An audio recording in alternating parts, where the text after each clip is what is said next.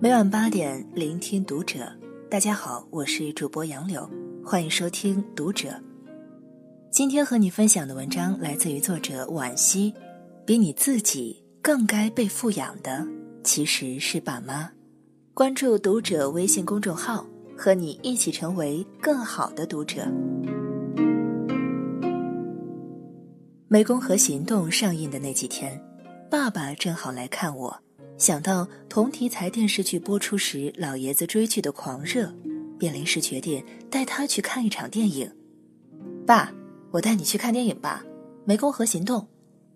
要钱不？他有点犹豫，也有点兴奋。要不要带小凳子啊？小凳子？我愣了几秒钟，然后哈哈大笑起来。笑完了，看着一脸认真的爸爸，一阵心酸却忽然涌上心头。他对电影的认知还停留在他的时代里，露天大操场，小板凳，自备花生瓜子，在月光下看一出别人的悲欢离合，听起来有种怀旧的浪漫，事实上却是早已落后于时代的尴尬。也许你和我一样，戴着 3D 眼镜欣赏一部部情节曲折、特技效果超棒的电影时，不会想到父母还从未进过现代化的电影院。那天的爸爸兴致高涨，拍了九张照片发了朋友圈，直赞大屏幕看起来舒服极了。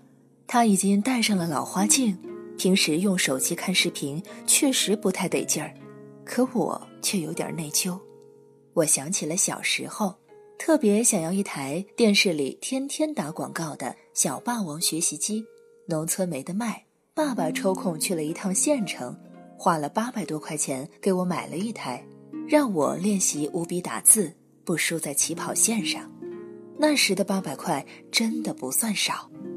和大部分父母一样，他们在自己能力范围内用心富养孩子，可孩子长大了，却很少想到要富养爸妈。除夕前两天，朋友小夏晒出了父母的午餐，点开一看，只见两碗白米饭旁摆着一碗不太新鲜的水煮青菜。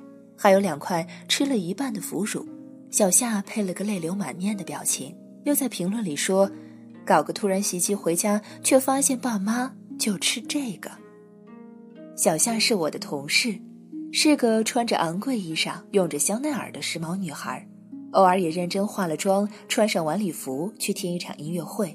她时常挂在嘴边的一句话就是：“就得对自己好一点，富养自己才是王道。”富养这个词。特别火，从最早的富养女儿、富养妻子，再到富养自己，我们几乎都认同这样的观点：在能力范围内给自己买最好的、用最好的，以高品质来促成高品位，才是生活的本质。小夏就是富养自己的坚定拥护者，可那一天，他感慨万分地表示：“爸爸妈妈可能才是最需要富养的。”我内心一震。便点开聊天窗口向他询问，原来小夏的家庭条件并不算太好，父母含辛茹苦的供他上学，家里虽不富裕，却也从没让他受过委屈。小夏也不是没有良心，只是每次打算给家用，父母都会阻止道：“我们不缺钱，你留着自己花吧。”他信以为真，便安安心心的将自己养成一朵娇艳的名花。却不知花朵的根茎依旧在泥土深处匍匐，直到忽然回家瞥见父母的真实状态，才感到莫名的心酸、自责以及悲伤。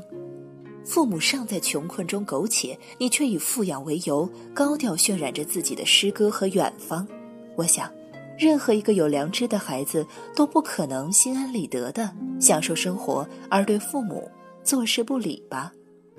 和我们小时候理直气壮的索取不同，很少有父母会主动开口诉说自己的难处，所以主动给父母一个体面的晚年很重要。尤其是经济窘迫的父母，最根本的孝顺其实就是简单粗暴的物质富养呀。朋友在一次聚会上吐槽他那个容易被人忽悠骗钱的老外婆，外婆七十多岁了，子孙满堂，却一直不愿进城生活，一个人守着老家的屋子。老人家身子硬朗，零花钱也富足，无事可做时便跟着同伴去听各种各样的健康讲座。在销售人员的忽悠下，老外婆买了各种各样的三无药酒和养生器材。最夸张的一次，花三百元买了个市价不到五十元的太阳能电筒。朋友哭笑不得。可当我们质疑他们对老外婆关心不够时，他表示了不服。怎么不够了？给他那么多钱，足够他花了。呵呵，我们都知道，富养包括物质，但不仅仅局限于物质。再往下聊，果然儿孙们忙于工作，一般两三个月回家探望一次，匆忙几个小时，一起到镇上最豪华的饭店吃完饭，再去超市大肆采购一番，然后送外婆回家，略坐一坐，便急着回城了。一个风烛残年的老人，独居一室，有再多钱都算不上是颐养天年吧。钞票营造出的物质丰裕只是富的表象，失去了内在的爱与陪伴作为支撑，富养也不过是浮于表面吧，并非老人真正所想所需的。每一个容易被忽悠的老人背后，都有几个疏于照顾的儿女。其实你知道的，任何一种富养。都以精神上的富足为根本，但为父母花钱的人很多，能够每天抽出点时间来陪爹娘说说闲话、拉拉家常的却很少。所以有时候你的富养父母根本不得法。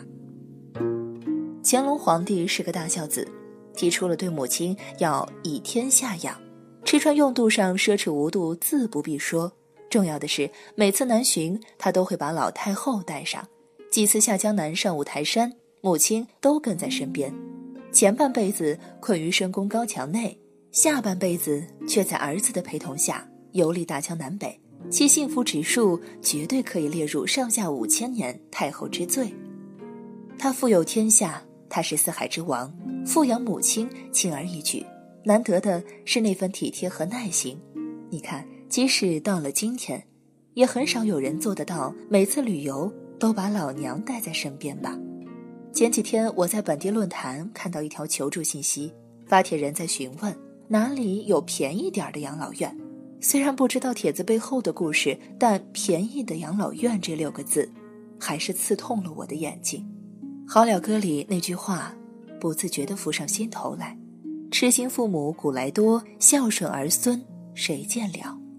富养父母，我不认为有很多很多钱才可以。曾在一家饭店见到一对母子，母亲似乎有点老年痴呆，唠唠叨叨却前言不搭后语。儿子耐心听着，微微笑着，不时掏出纸巾给母亲擦嘴巴。做好的红烧鱼端上来，母亲欢呼雀跃。儿子夹出鱼脊梁上最好的一块，放进他面前的小碟子里。母亲正要动筷子，却又把碟子推到儿子面前。他仰着头说着：“你吃，你吃。”神色里透着天真与慈爱的奇异混合，母子俩衣着朴素，但眼睛里的笑容熠熠生辉。不过就是一条鱼，不过就是温柔的笑容和言语，但老太太感觉得到自己被宝贝、被呵护着。这就是对父母最好的富养了吧？比富养女儿更简单，比富养自己更深情。为什么要富养父母？应该不需要多做解释。那是古诗说的“谁言寸草心，报得三春晖”，更是一种天性反应，由血脉牵引着，自然而然。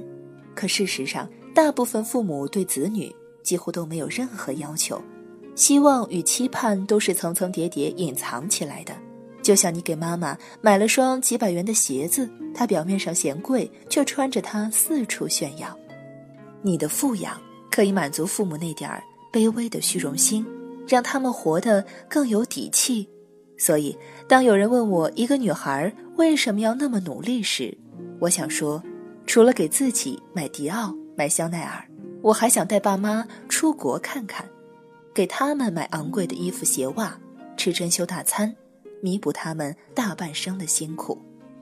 因为你的努力里，也暗藏了父母生活的样子，积蓄着富养亲人的力量。今天和你分享的文章就到这里，我是主播杨柳，感谢收听读者，感谢继续关注读者微信公众号，我们下期节目再见。